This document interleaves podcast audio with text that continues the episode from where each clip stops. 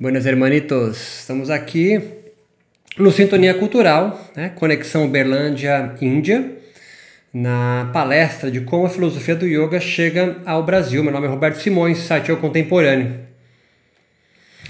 Nas, eu vou fazer então, a minha, a minha proposta é fazermos algumas aproximações para tentar trazer uma discussão no final. Então, muito mais importante para mim do que é, os dados históricos, né? Que são importantes, enfim, mas não vai cair isso no Enem. São, é, é nós conseguirmos, a partir das aproximações do contexto histórico, pensar o yoga na contemporaneidade, tá? Então a gente parte dessa questão. A nossa pergunta aqui é compreender o yoga no Brasil, certo? Então, a primeira aproximação é nós entendermos que é, a partir de 1600, na Índia, chega a Companhia das Índias Orientais, né? um conglomerado de empresários, são impérios, que vão explorar a, a Índia como um grande potencial, a Índia, a China, né? como potencial de mercado, certo? Por que isso nos importa? Porque faz com que o yoga entre em contato com culturas no qual ele nunca havia se aproximado, sobretudo a judaico-cristã europeia. Então nós temos ali, com a chegada da Grã-Bretanha na Índia, lembra que ela vai colonizar de 1800 e bolinha até 1947, foi ontem, vocês tiveram aí uma apresentação linda, né? É, sobre a história do Gandhi. Gandhi é a finaleira disso aqui, tá certo? Que a gente vai chamar historicamente de renascença é, indiana, esse período nacionalista da Índia de resgatar um certo, uma certa compreensão é, da riqueza da cultura indiana que vai sendo perdida no contato com um novo colonizador, que é a Grã-Bretanha. Então nós temos ali é, um que eu vou chamar um primeiro desvio do yoga na modernidade, que vai fazer surgir os yogas modernos. Nós estamos falando ali, historicamente, 1897, quando Vivekananda, um discípulo de Ramakrishna, que luta pela independência da Índia, vou sempre retomar isso, que é importante, vindo para os Estados Unidos no primeiro Parlamento Mundial das Religiões. É ele que, pela primeira vez, apresentar o yoga para sociedades, para uma cultura, para povos que não conhece o hinduísmo com profundidade, nem muito menos a sua cultura.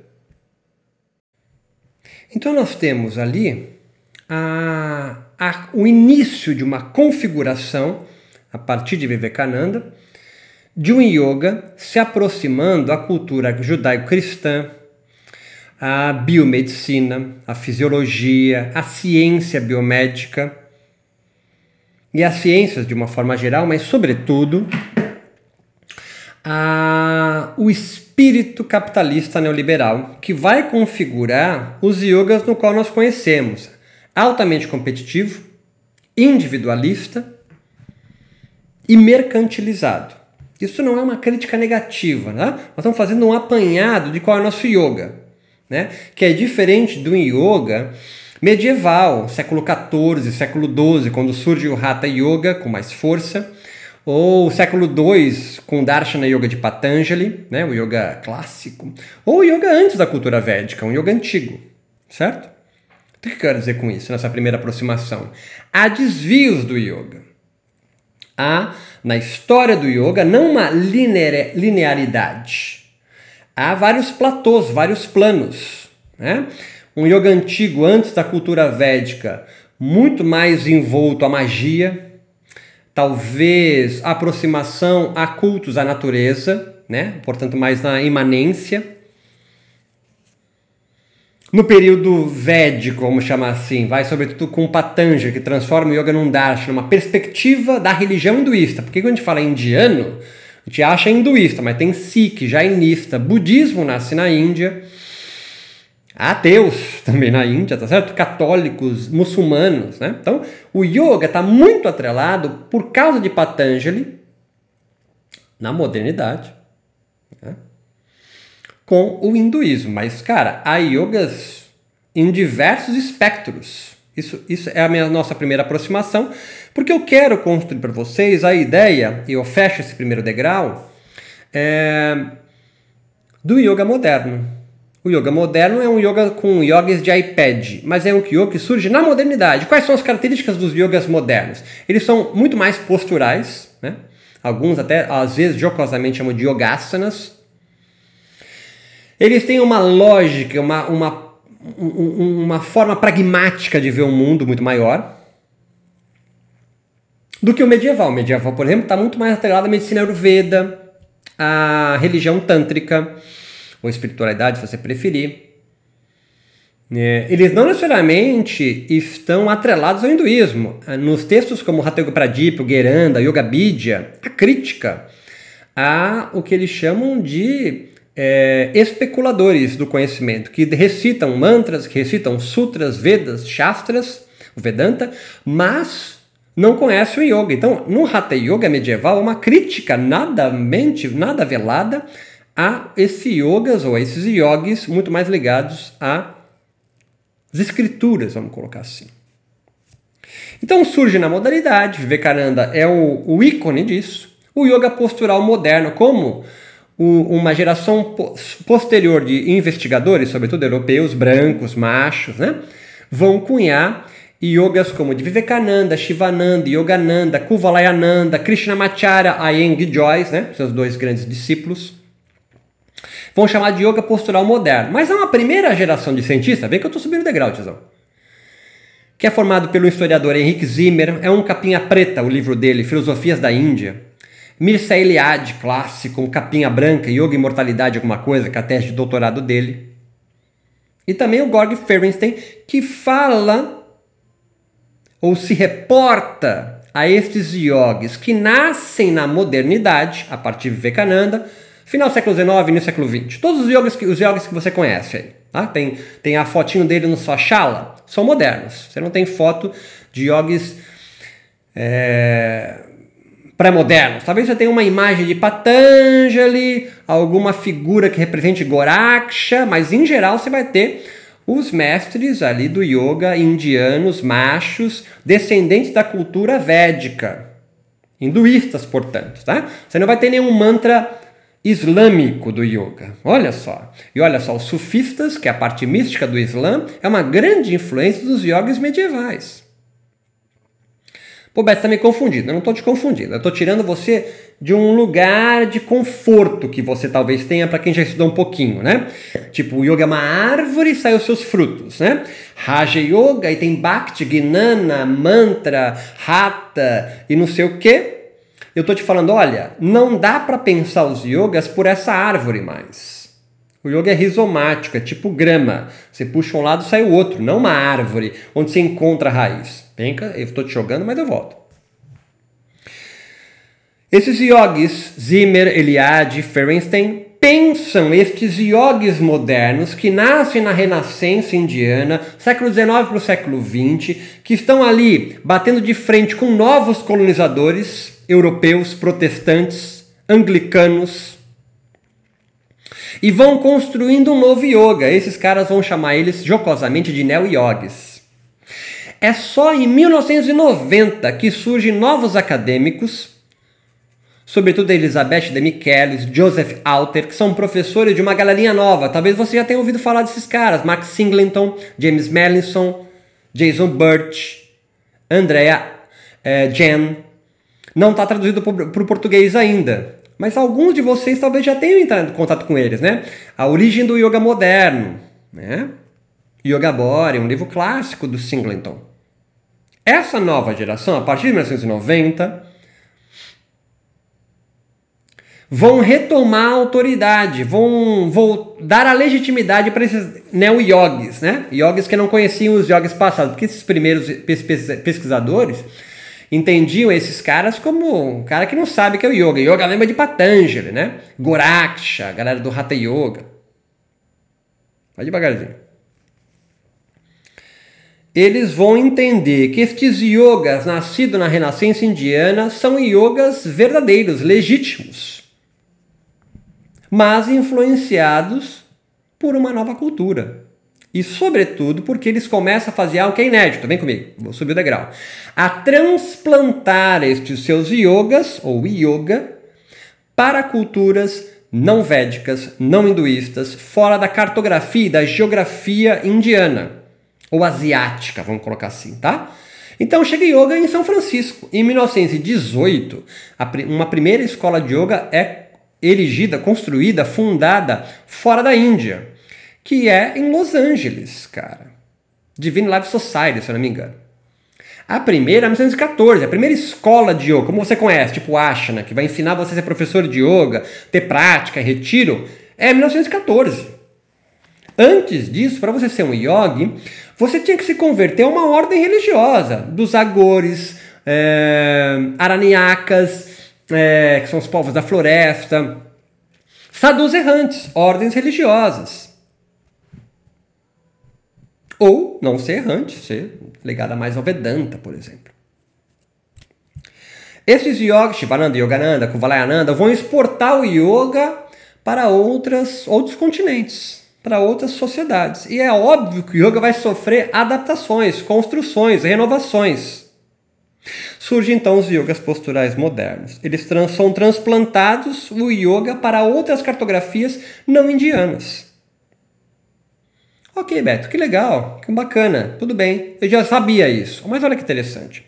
Na América Latina, o yoga chega em 1900. Em 1900, em Cuba, uma norte-americana, discípula de Blavatsky, chamada Catherine Tingley, funda o Raja Yoga Academy, que é uma espécie de uma escola tipo Waldorf, mas antes do Waldorf a uma escola. Cuba não era Cuba do Che Guevara, tá? Era Cuba era tipo Costa Rica hoje, né? É, Cancún, é quase um domínio norte-americano.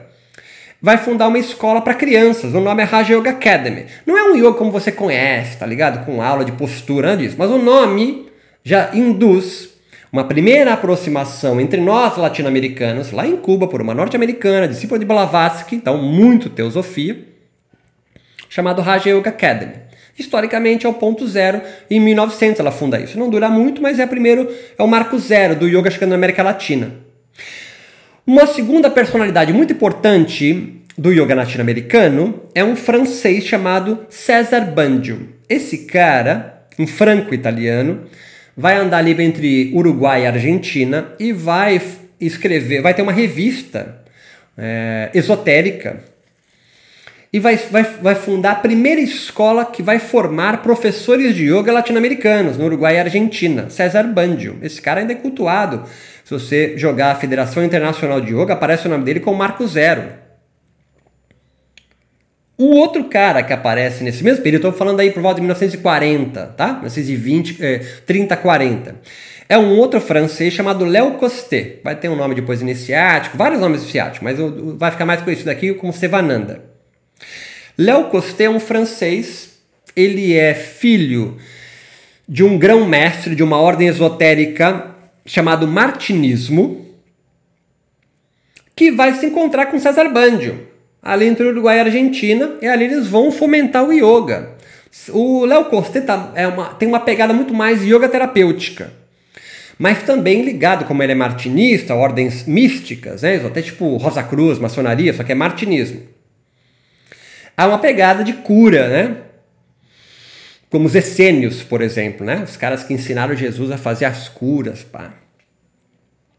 Uma quarta personagem é um outro francês chamado Serge Renaud de La Fierre.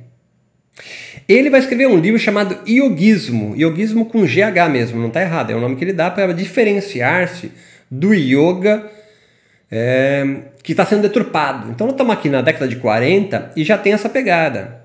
Sergei Renault, assistindo um filme sobre Machu Picchu, tem uma revelação de vir para a América Latina é, e para o Peru, mas ele não consegue chegar lá, vai para Caracas, em Venezuela, e perambula por ali e monta uma escola de yoga também, Sergei Renault. E uma quinta e última personagem é um chileno, um alguém ligado à teosofia, que, res, que lê numa, numa revista teosófica que há uma ordem mística indiana chamada Sudadharma Mandalam, e ele escreve uma carta para os caras da Índia. Não tem internet. E os caras respondem para ele depois de 4, 5 anos trocando carta, ele é iniciado na ordem mística esotérica indiana Sudadharma Mandala. Não temos tempo para entrar na ordem, mas é interessantíssima a história, né? São escrituras perdidas, encontradas numa caverna que alguém que alguém preservou, papapá. Tem sempre essa questão meio purista, né? Da, da, da dos textos. Eu não estou sendo jocoso, tá? Só estou colocando aqui a ideia. Ele chama Benjamin Guzman. Benjamin Guzman é um chileno que vai ser iniciado, iniciado numa ordem esotérica indiana, aqui na América Latina, por cartas. 15, 20 anos depois é que vai vir um, um indiano realmente da Sudadar Mandalã nos núcleos no qual ele já disseminou na América Latina. Então, se você conhece alguém do Ayurveda aqui no Brasil, dependendo da. Você vai, vai encontrar Sudadara. Foi onde começou a surgir essa pegada da medicina ayurvédica e do yoga também. Então, na América Latina, vem que eu vou fazer uma conclusão desse segundo degrau para passar para o terceiro. Na América Latina, ao invés, ou ao contrário do que aconteceu entre norte-americanos e europeus, que conheceram o yoga e a cultura indiana pelas mãos dos próprios indianos, certo? Porque você pegar Mircea Eliade, Gog Ferenstein, que é um norte-americano, se eu não me engano, e Henrik Zimmer, que é um europeu, eles vão escrever sobre yoga, mas investigando yoga lá na Índia e pelas mãos dos próprios swamis. Você pode questionar que eles só andaram entre brahmanes, então conheceram o yoga brahmanico, brahmanico. É possível fazer essa crítica. Mas eles conhecem de primeira mão, vamos pensar assim. Na América Latina, nós conhecemos de segunda mão. Nós conhecemos a partir é, de místicos esotéricos europeus, norte-americanos e um chileno que troca por carta. Catherine Tingle, na, na, na, em Cuba em 1900.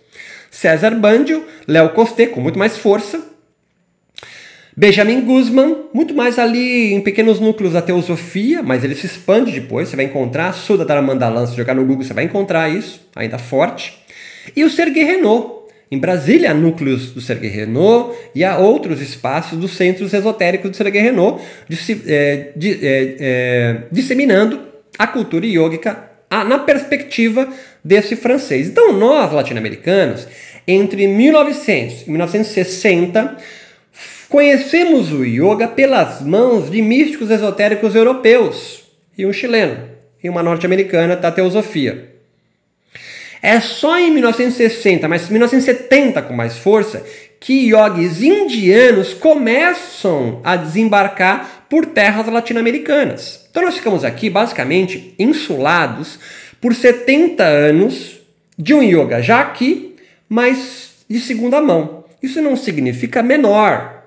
Isso significa que o yoga, por 60, 70 anos, já existia na América Latina e foi sendo fecundado sincretizado, hibridizado com uma força gigante pelas mãos de nós latino-americanos. Nós, ao contrário de um norte-americano californiano, onde indianos foram lá e construíram ashrams, em São Francisco você vai encontrar vários, nós não tivemos. Ah, por quê? Talvez barreira idiomática, que é, é português e, espanhol, é, é, é, e não inglês, então não teve. Né? A Europa também, a, os alemães têm uma, uma, uma tradição de estudar a cultura indiana com uma força, né? tanto aí a, a suástia nazista e a própria ideia do, do povo ariano vem dessa, desse estudo é, da Índia. Então, vou fechar o segundo passo, o segundo degrau. Nós estamos aí com 60 anos de um yoga insulado, incubado na cultura, na cultura latino-americana. Então é óbvio que nós temos aí já Jesus é um grande yogi. Jesus é um grande yogi é meio senso comum para nós latino-americanos. Assim, você nem para para pensar, ah, claro, Jesus é um grande yogi. É, é, sai do preço bom. E uma segunda aproximação muito importante, mas já vou fechando para o Brasil. O kardecismo, né, o catolicismo Kardec, o evangelho de Kardec, ele chega no Brasil, ele chega no Brasil com mais força, né? Outros lugares, mas também no Brasil com mais força. Desde o final do século XIX, 1900 e bolinha. Início do século XIX, é, final do século XIX e para o XX. 1900 e bolinha, 1900, nós já tínhamos aqui, sobretudo na elite brasileira, sendo disseminado a espiritualidade kardecista. Então, olha só, nós brasileiros, vem que eu estou subindo o degrau, conhecemos a ideia de corpos sutis, em vez de Ananda Maia Coxa, temos corpos astrais, saída do corpo. Olha Valdo Vieira, né? É, quem não conhece Valdo Vieira, Conscienciologia, né? Já morreu, mas ele eh, fez trabalhos lindos junto com Chico Xavier, né? Escreveu um capítulo de um livro, seguia o capítulo para outro ímpar, né? Ele é um médium.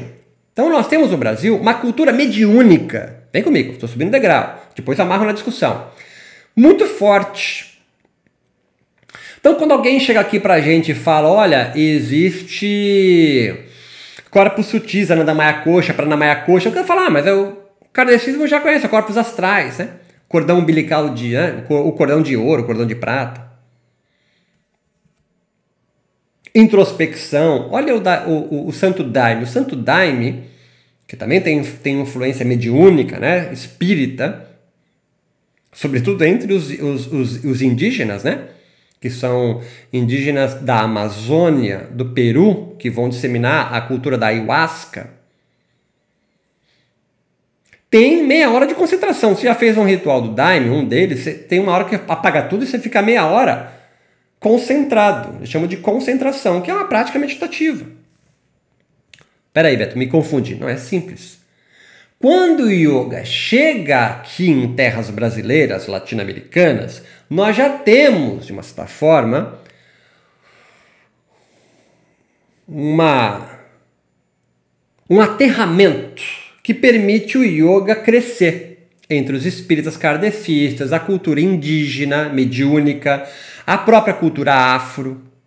Então o yoga vai crescendo aqui permeado dessa espiritualidade. Ele não vem, então, perdido, você vai entender agora. Não vem incólume, né? Tipo Vivekananda e traz. Como nos Estados Unidos. Né? Você fala nos Estados Unidos, né? 1920, que Jesus é um grande yoga, isso é lunático. No Brasil é óbvio. Claro que é. Então, o início do yoga latino-americano vai sofrer muitas transformações.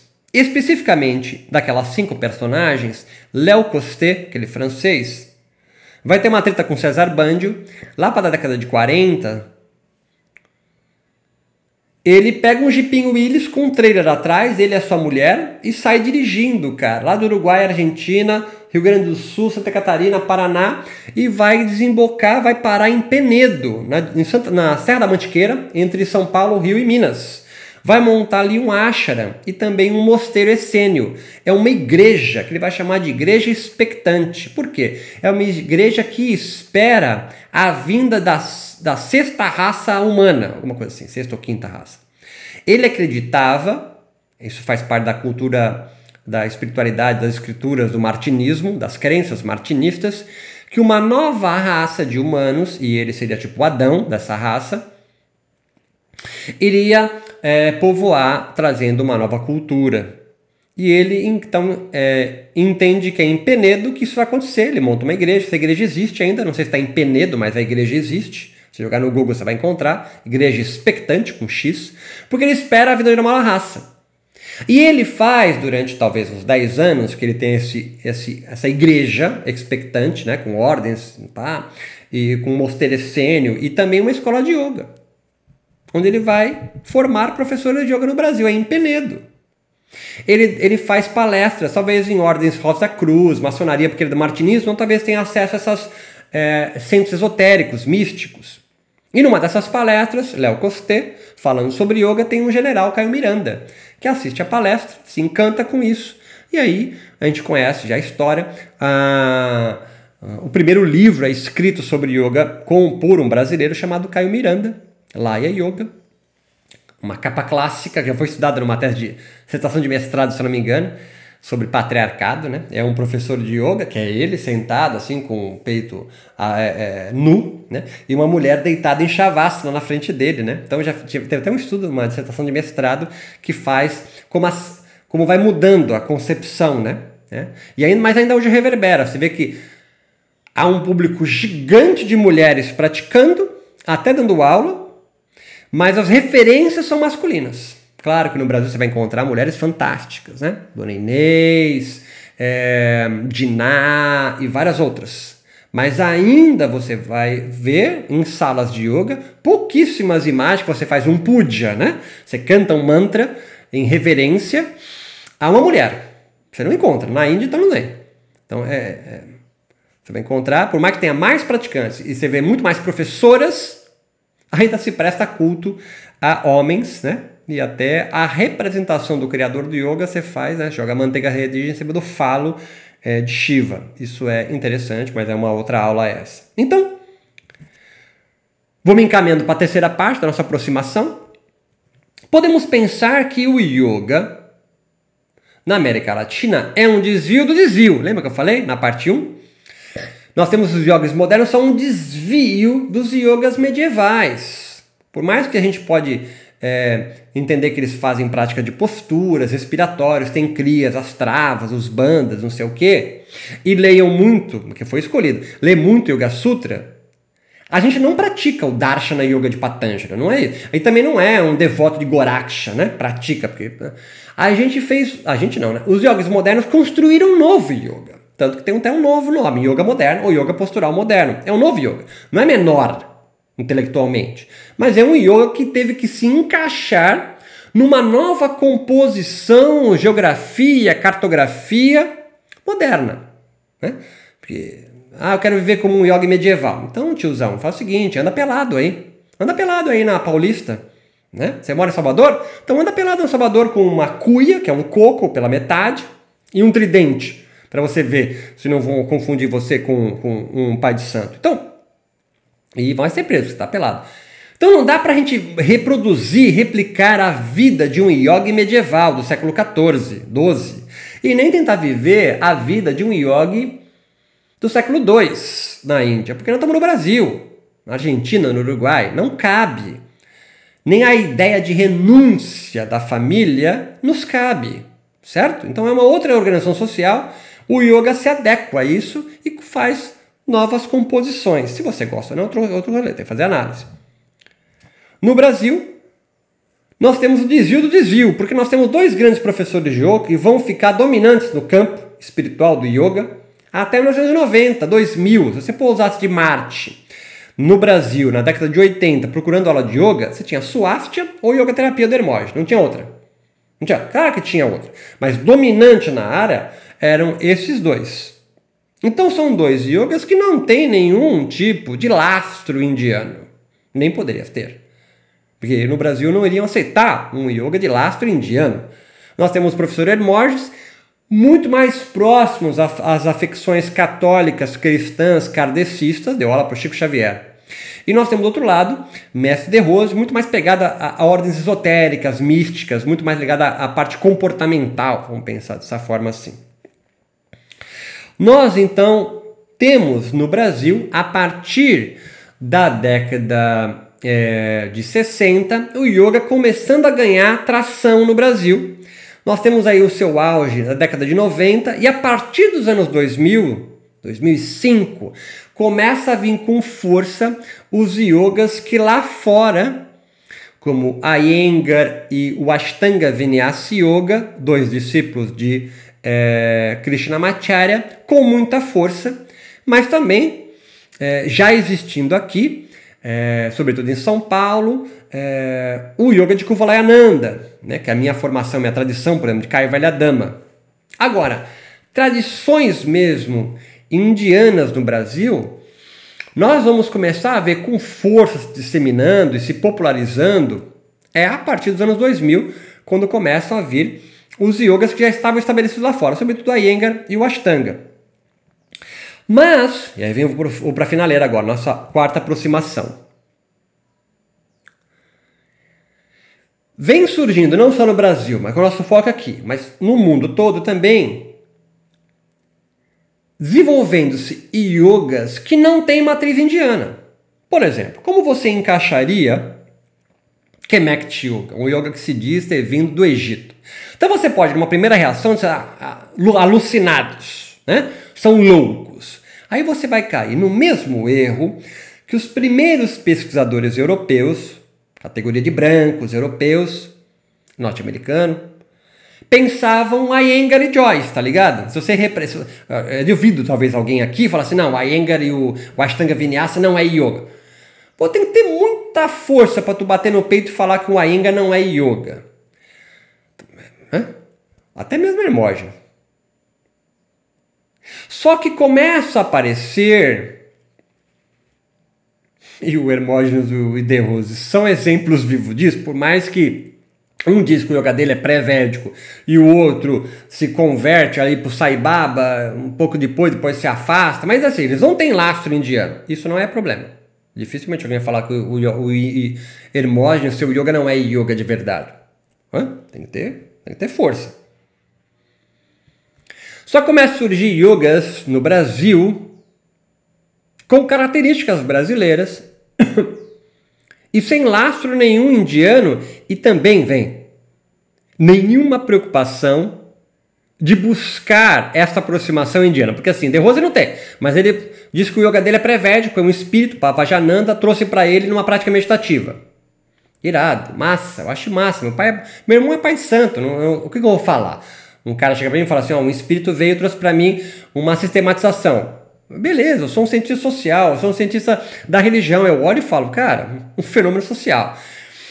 Aí vem Rose e o Hermógenes fala: não, meu yoga é, eu aprendi no banheiro, pai, eu, eu fiz um yoga, é, yoga terapia, é uma junção minha, não sei o que, viajei para a Índia, fiz construção. Irado, cara, é legítimo. Só que começa a surgir, por exemplo, o yoga terapia da professora, o yoga terapia o yoga restaurativo da professora Mila Derzetti. Yoga restaurativa, não confunda com aquela parte do Iyengar, né?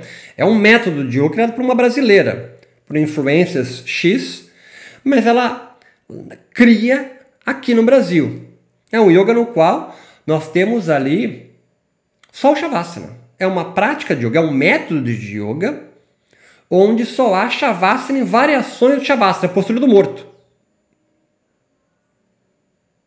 E temos também, por exemplo, o yoga marginal da Tainá, na zona norte do Rio, que ela cria o yoga marginal, onde tem uma prática de yoga, um método de yoga para liberação de Kundalini a partir dos movimentos, dos gestos do quadril,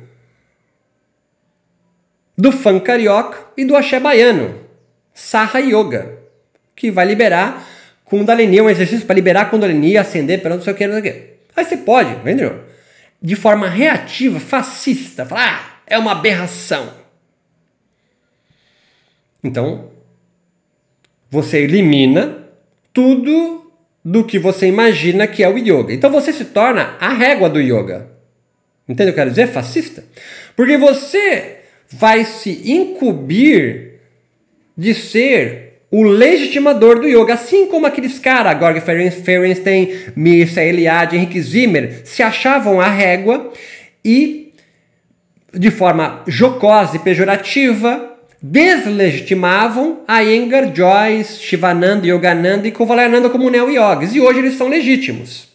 Só que vem surgindo agora yogas, porque o yoga foi difundido, vem comigo, em outras culturas e sociedades, cultura maori, né? cultura, e vai, vai vir mais, hein?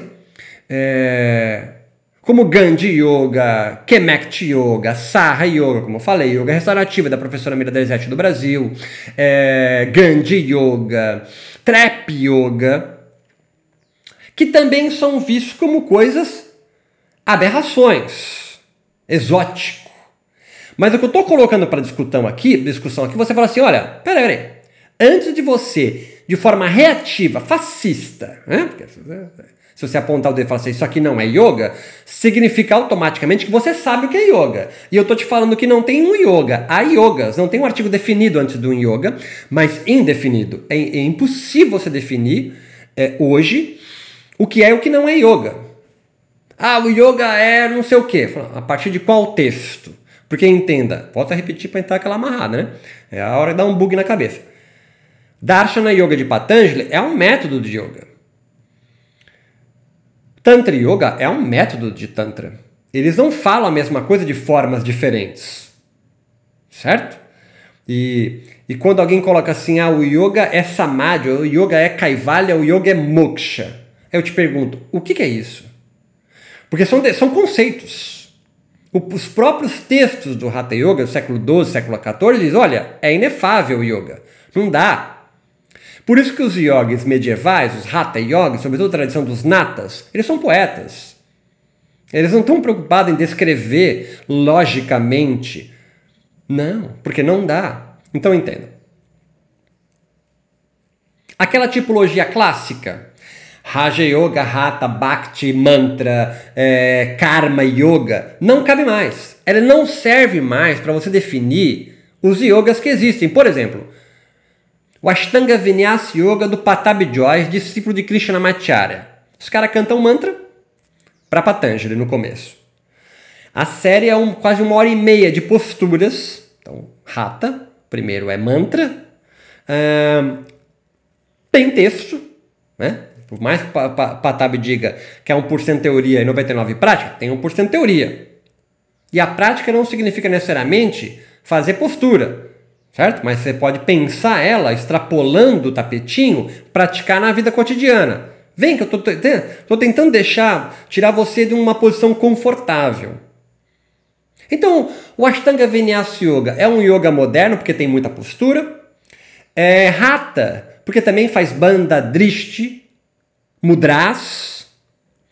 Ele é Bhakti, porque tem uma devoção ao próprio Joyce, e ao próprio Patanjali, né? Abre, a, a, a série 1 abre cantando para Patanjali. Qual yoga ele se encaixa? Então você entende? Não dá para se encaixar mais. É difícil.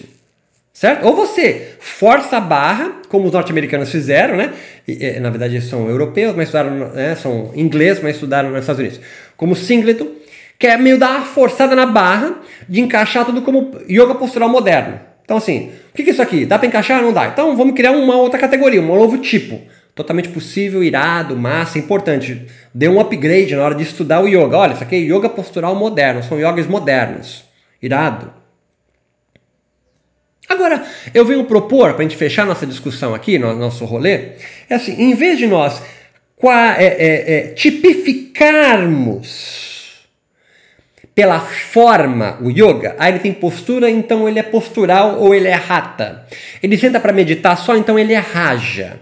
Né? Ele lê o texto e medita. Ah, ele é um yoga que aplica nas ações do mundo, então ele é karma. Ah, não, ele é um yoga tipo Hare Krishna que é devocional, então é bhakti. Então, tá fácil, não tá? Então, vamos pensar o seguinte: tira as gavetas. Em vez de nós é, qualificarmos pelas tipificações, vamos qualificar pelos afetos, pelas forças. Então, em vez de usar a forma, vamos tentar estudar os yogas pelas suas forças. Por exemplo, eu investiguei na minha tese de doutorado 15 professores de yoga no Brasil. Por que eu escolhi esses 15?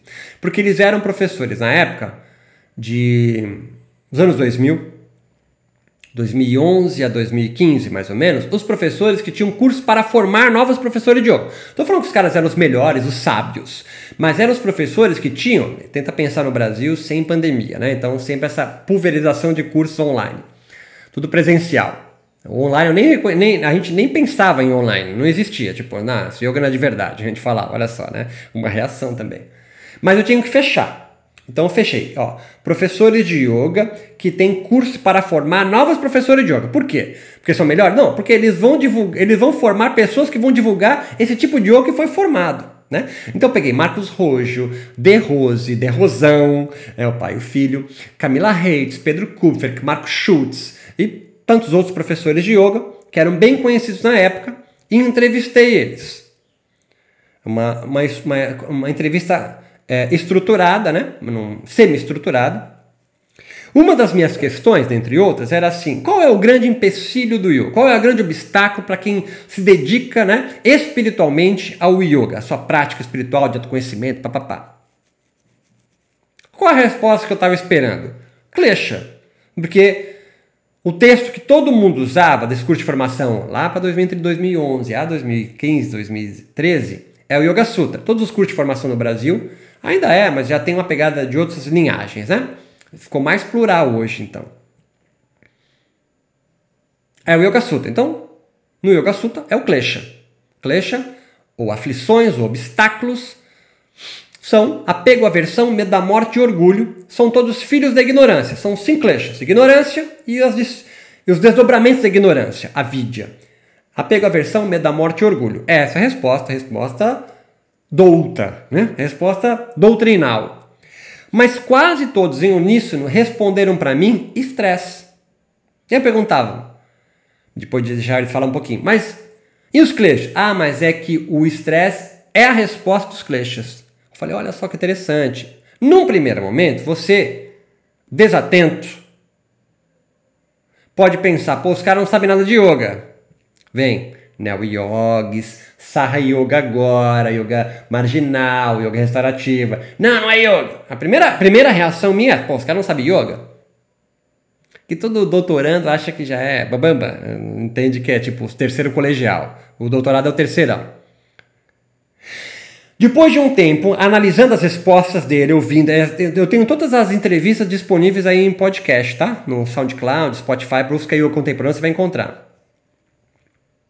Tirando um professor que não que pediu para tirar. É... Eu analisando percebi, não, não, não, não. É que o estresse, que biologicamente não é negativo, né? Estresse não é doença, é outra aula minha, mas não é. Estresse não é doença, estresse é altamente benéfico para a vida. O estresse crônico que é prejudicial.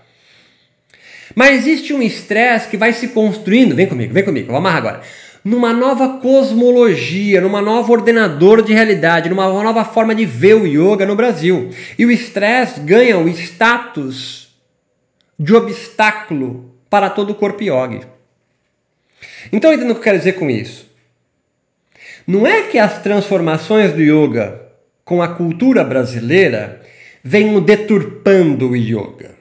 É que o yoga, ou os yogas, no contato com a cultura brasileira e latino-americana, mas no Brasil especificamente, que é essa nossa pergunta aqui, né? Como a filosofia do yoga chegou no Brasil, vai ganhando contornos híbridos, sincréticos, antropofágicos com a cultura brasileira. Então ele vai se transformando também. A ideia de que Jesus é um grande yoga não é do Brasil, né? não foi Hermógenes que inventou. Lá fora, é... a Enga já fala isso também, faz aproximação cristianismo. Mas aqui, mesmo a gente está estando insulado 60, 70 anos, ou por causa disso, nós vamos, fomos construindo uma forma muito específica de praticar yoga, de vivenciar o yoga e de pensar o yoga. Então a minha discussão que eu coloco aqui é, primeiro, começarmos a ampliar a nossa percepção dos yogas de forma plural e não de uma forma imaginada, ideal, normativa. Então você tem uma régua e tudo que foge a algum desvio padrão não é yoga. Então, primeira aproximação. Para com isso, porque você vira um pequeno fascista do yoga. Você se incube de achar que é o cara responsável para resgatar a essência perdida do yoga, no contato com a sociedade, mas não sei o que. Não! O yoga está fazendo o caminho que ele sempre fez. Ele nunca foi o yoga, ele nunca foi único, ele sempre foi desviante, cara. Né? Pensa no Patanjali. Patanjali faz um desvio do yoga. Ele pega um monte de yoga que já existia de cultura dravídica, ah, procurar dravidianos, e não védica, e faz uma leitura pela perspectiva védica e vai construir o Yoga Sutra. O Yoga Sutra é a sistematização do yoga à luz do hinduísmo, do brahmanismo, do povo védico. Não é ruim, não é melhor, é só uma perspectiva. Claro, a cultura védica ganha, então o Yoga Sutra vai, considerar, vai ser considerado na modernidade como clássico, mas não é. Os Hatha Yogis, sobretudo a tradição dos Natas, com Goraksha, é um budista, cara. É um budista. E você lê o Hatha Yoga Pradip Geranda, você vai encontrar elementos da alquimia que vêm dos muçulmanos, que também colonizam, não colonizam, mas tem impérios muçulmanos ali na Índia. É. Como transformar o corpo no mercúrio, em adamantino, não sei o quê. Isso é uma leitura, são signos alquímicos que vêm do Islã. Essa ideia também muito clara nos, nos textos hatha yogicos medievais da Índia, de que se debruçar sobre as doutrinas, os textos, os shastras, não levam ao conhecimento do yoga, vem dos místicos sufis, cara. Porque místico é alguém que estabelece uma comunicação com o divino sem precisar de intermediário. O intermediário aqui é sacerdote, padre, pastor, brahmani. Brahmani é um sacerdote. Então, os Hatha são pessoas de castas inferiores na Índia que desenvolvem uma tecnologia yogica com travas, os bandas, pranayamas, mudras, é, asanas, para entrar em contato com o divino, no caso deles é Shiva, sem precisar de intermediário, tio. Tá pegando o rolê? Tá entendendo, né? Qual é que é? Essa é uma malandragem que os brasileiros, sobretudo a cultura afro, conhecem muito bem. Porque se entrar em qualquer terreiro de Umbanda, quem está lá no alto é Jesus, que é Oxalá. Então é um culto dos orixás que não é permitido pelos sacerdotes que colonizam o Brasil, padres, jesuítas, e que o que esses é, é, é, é afro-brasileiros fazem? Joga lá no alto o maior, o Deus desses caras, que é Jesus, sei lá. É loiro até. Tudo bem. É, mas eu não, eu, né, é, é fantástico, não é que se submeteu. É que é uma malandragem para continuar fazendo culto aos orixás. Virou Oxalá. E não sei quem é, São Santa Bárbara, não sei o quê. Cada um vai se transformando num santo. Então o altar, quando chega um sacerdote, um padre, um jesuíta, um brahmane, olha, tá uma divindade. Não vai destruir o altar. Mas no culto, eles estão fazendo culto e toque no atabaque, ponto, pisada, riscada no chão, para lá. Então o yoga no Brasil também há uma malandragem. Há uma forma de subverter e continua dentro da lei. Né? Malandragem não é o cara que rompe a lei, ele subverte, ele acha um jeito. O brasileiro conhece muito bem. Podemos pensar desde Suástia do Hermógenes, do, do De Rose, você pode não gostar, né? essa questão, certo? Você não é, você não é juiz do rolê, né? Mas é, é uma malandragem. Você pode criticar, e tem, ter, e tem que ter crítica, e da onde ele buscou, tem que ter crítica, mas não é aqui. Há também a malandragem do próprio professor Hermógenes, uma malandragem de pegar livros, que ele não tem doutrina do yoga, não caiu na mão dele grandes comentários, né? É, do Shastra, não sei o que, não. Ele vai lá fazer posturas e, da, e vem comigo. E das experiências que ele tem, das experimentações que ele faz com yoga, escasso que cai na mão dele, ele constrói um edifício, brother, que é o yoga terapia. E outra coisa, você gosta, não gosta, é... foda-se, problema seu. Mas ele constrói um edifício forte. Olha quanto texto, quanto livro Hermógenes construiu, sem dúvida de dúvida. O yoga terapia hermogiano é uma, um prédio, né? é uma construção sólida de um yoga brasileiro. Brasileiro. Uma outra figura é Prembaba também, com Wake Love, né? Influências ali do xamanismo brasileiro, ele é um fardado do Daime, tem influência naquilo ali. Né? Não estou falando que bebe ayahuasca, não bebe ayahuasca. Um dia eu falei isso, ficaram bravo comigo. Não, é que eu não considero o ayahuasca, né? enfim, não é uma, alucinógeno para mim assim. Mas mesmo que não tenha, não tem problema. É, é, é, é inequívoco que é uma influência das religiões ayahuasqueiras, então xamânicas, se você preferir, da Amazônia e numa psicologização também dentro do Waking Love do Prembaba. Se gosta, não gosta, foi acusado, é outra história, certo? Não vamos entrar aqui nesse rolê, mas é, a gente não pode negar que ele construiu uma igreja, né? Irmão, eu vejo como igrejas essas estruturas, para mim não é pejorativo isso, tá certo? Então nós temos que, numa terceira, né? primeiro lá você pensar é nessa tipologia, sair e para forma, em vez de forma, para força, e ver a força que produz. Então você faz uma prática do yoga, do, do, do yoga de Hermógenes, por exemplo, mais lento, Pavana Muktasana, aquelas coisinhas mais tranquilas, pá, os tapetinhos, né? sem tanta sem tanta parte vigorosa dos asanas, e você encontra um yoga potente. Você pega um, um yoga marginal de Tainá, com o Yoga, você pode achar engraçado, você pode brincar, e é até descontraído a prática, né? De rebolar, pá, com o som do rap, o som do axé. Você pode achar é, mais descontraído, mas tem yoga ali, tio. Tem, tem um método ali, tem um método, entende? Ninguém está desrespeitando. É a sua perspectiva moralista que pode entender aquilo como a moral. Mas, cara, você pegar uma prática é, hatha yogica, que a gente coloca um, um, um, um enfio calcanhar no, no ânus, né? Ou, ou, ou, até talos no ânus, para fazer limpeza e para estimular a Kundalini.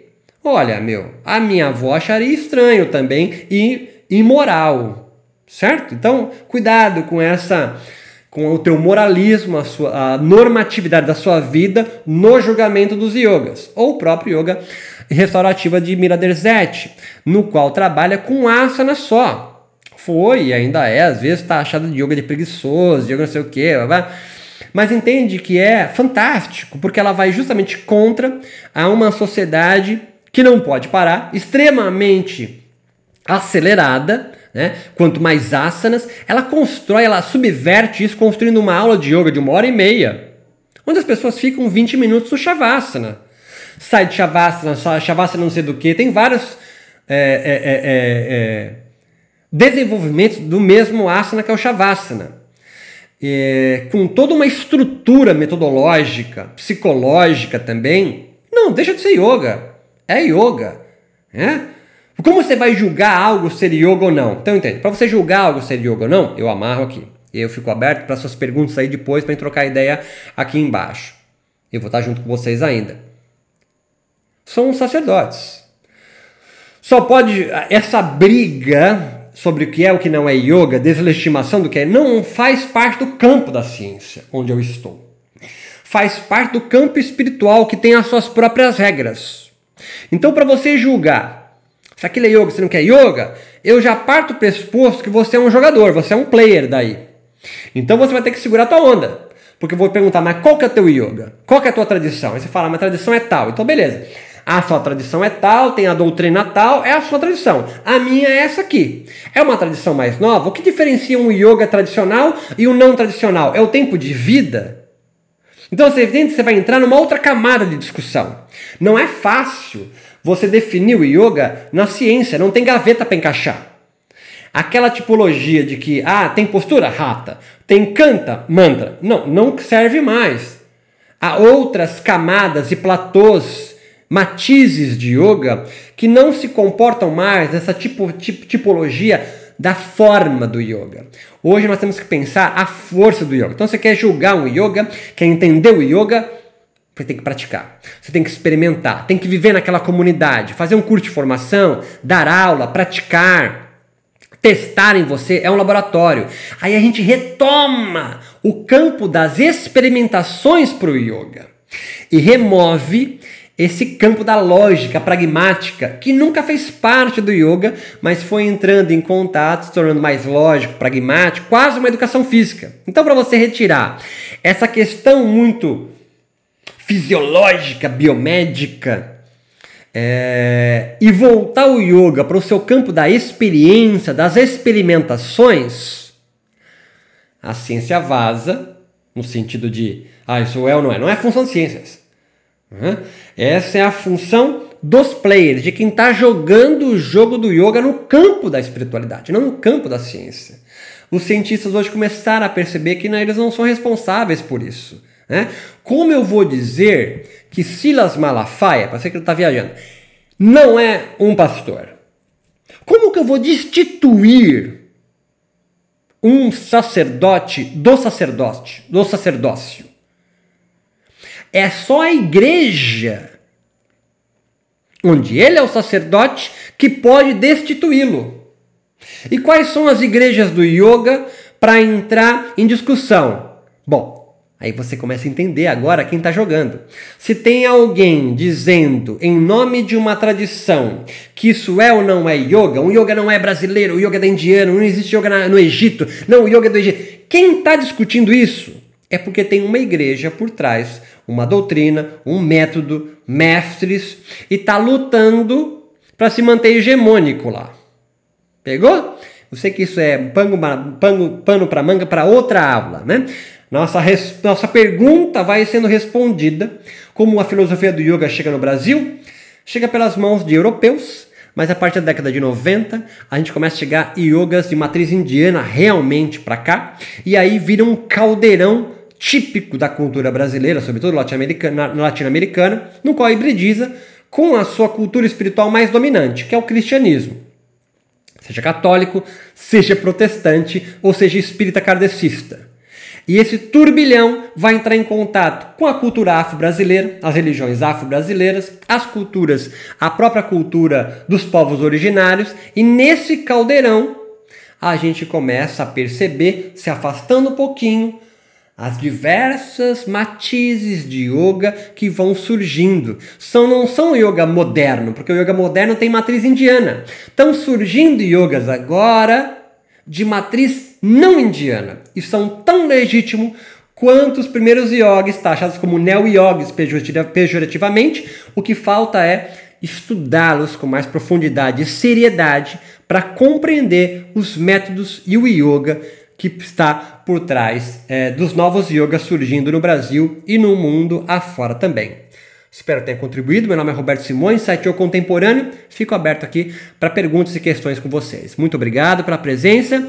Agradeço demais a Sintonia Cultural, Conexão Uberlândia e Índia, pelo convite e por toda a produção que fez esse evento se tornar tão grandioso e tão importante. Muito obrigado. Até a próxima.